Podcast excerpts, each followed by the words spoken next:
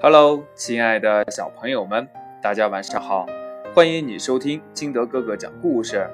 今天呢，金德哥哥给大家讲的故事叫《山坡上的南瓜屋》。鼹鼠和小老鼠是一对好朋友，巧的是呀，他们是同年同月同日生呢。这几天呢，鼹鼠和小老鼠可忙坏了，眼看就要到生日了，他们正四处给对方找生日礼物呢。呃呃，鼠小弟，今年我要给你准备一份呃最奇特的生日礼物。鼹鼠信誓旦旦地对小老鼠说：“这鼹鼠找啊找啊。”森林里留下了他无数的脚印，山坡上留下了他的汗水，小溪边也留下了他的身影。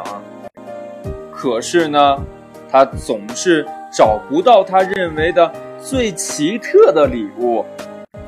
小老鼠也信誓旦旦地对鼹鼠说：“嗯，鼹鼠哥哥。”今年我也要给你准备一份最珍贵的生日礼物。小老鼠找啊找啊，森林里留下了它无数的脚印，山坡上留下了它的汗水，小溪边也留下了它的身影。可是，它也是一直找不到他认为的最珍贵的礼物。哪里有？最奇特的礼物呢？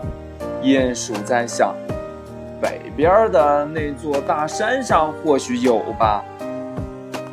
嗯，哪里才能找到最珍贵的礼物呢？小老鼠也在想，北边的那个大山上会不会有呢？嗯，也许会有吧。鼹鼠从山的东面开始爬。山好高啊！他中间休息了六次，才爬到了山顶。可是这一路上来，他仍没有发现他认为最奇特的礼物。看来今年不能为鼠小弟准备最奇特的生日礼物了。鼹鼠顺着南坡边走边想，眼泪都流出来了。没走多久，鼹鼠的眼前。不由得一亮，一个好大好大的南瓜呀！他还从来没有见过这么大的南瓜呢。这不是自己正要找的东西吗？鼹鼠试着搬了搬南瓜，可是呢，南瓜竟然一动也不动。一个奇特的念头在鼹鼠脑子里闪现：他要在这个南瓜上。挖一个向东的窗户，然后把这个南瓜房子送给他的鼠小弟，那样鼠小弟每天早晨都可以欣赏到美丽的朝霞。想到这儿呢，鼹鼠赶紧回家睡觉了，打算第二天天不亮就来建造这座南瓜屋。而小老鼠则是选择从西山坡开始寻找。希望能发现鼹鼠哥哥从未见过的珍贵的礼物。山的西面比东面更崎岖、更难走。小老鼠休息了八次才爬到了山顶。可是这一路上来，小老鼠根本没有发现他认为最珍贵的东西。嗯，看来今年。不能为鼹鼠哥哥准备最珍贵的礼物了。小老鼠伤心的边哭边顺着南面的山坡回家。没走多久，小老鼠竟然在山坡上发现了一个大南瓜。那南瓜那么大，小老鼠吃惊的张大了嘴巴。它从没有见过那么大的南瓜。落日的余晖洒在了南瓜上，使得原本金黄的南瓜更加美丽诱人了。嗯嗯，我就给鼹鼠哥哥做一个南瓜小屋吧，门一定要朝西开，这样鼹鼠哥哥每天都可以欣赏到美丽的夕阳了。第二天天还没有亮，鼹鼠就动身了。他可不想叫醒小老鼠，如果让他知道了，这礼物也就没有什么奇特的了。小老鼠呢，也早早的就起来了，它饭也没吃，就朝山坡赶去了。鼹鼠找到了那个大南瓜，对着东边就开始啃了起来。小老鼠找到了那个大南瓜，对着西面就啃了起来。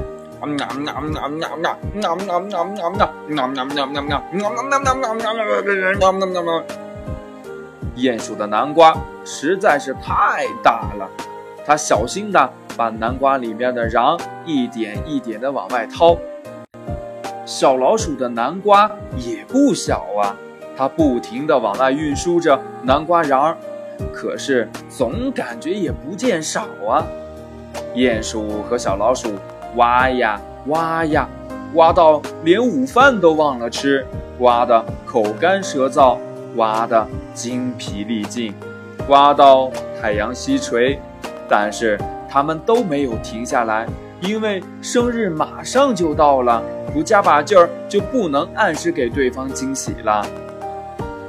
是是，忽然呢，鼹鼠听到了南瓜里发出了异样的声音，它吓了一跳，小心翼翼地用爪子分开了一块南瓜瓤儿。啊啊啊！鼹鼠看到了令它惊奇的一幕，尖叫了起来：“啊！救命啊！”小老鼠被鼹鼠这一嗓子吓得也尖叫了起来，撒腿就要跑。“别跑，鼠小弟，我是鼹鼠啊！”鼹鼠迅速地把挂在前面的瓤扯开，站在了小老鼠的跟前。吓死我了！小老鼠脸上冒出了一层冷汗。你怎么在这里呀？你怎么也在这里呀？鼹鼠反问小老鼠。鼹鼠和小老鼠望着中间已经被打通的南瓜，会心地笑了起来。原来呀，他们为对方找的生日礼物竟然是同一个南瓜。鼹鼠和小老鼠静静地躺在南瓜屋里，金色的晚霞透过南瓜西边的门照在他们的身上，温暖惬意。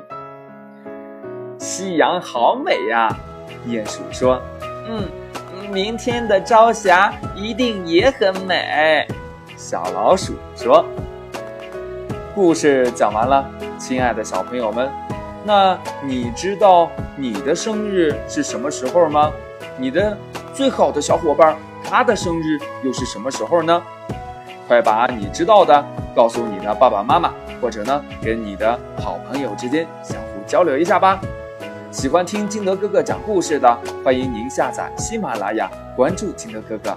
亲爱的小朋友们，今天的节目就到这里，我们明天见，拜拜。